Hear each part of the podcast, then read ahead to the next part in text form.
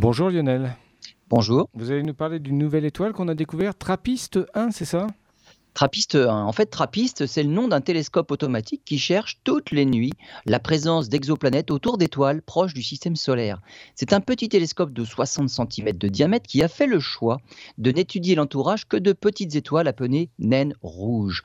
En l'occurrence, l'étoile bah, Trappiste 1, située dans la constellation du Verseau à 40 années-lumière de la Terre.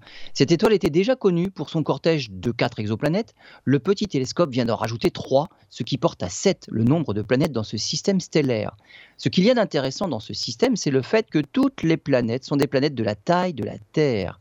Les périodes de révolution vont de 1 jour pour la planète la plus proche à 20 jours pour la plus lointaine. Les orbites des 7 planètes seraient contenues à l'intérieur de celles de Mercure. Mais elles sont donc très proches de l'étoile, mais comme l'étoile est petite et ne brille pas beaucoup, sur les sept planètes, qui sont toutes les sept à l'intérieur de l'orbite de Mercure, trois sont quand même placées dans la zone d'habitabilité de l'étoile. L'intérêt des naines rouges, c'est aussi qu'il est plus facile d'étudier les atmosphères des planètes qui tournent autour.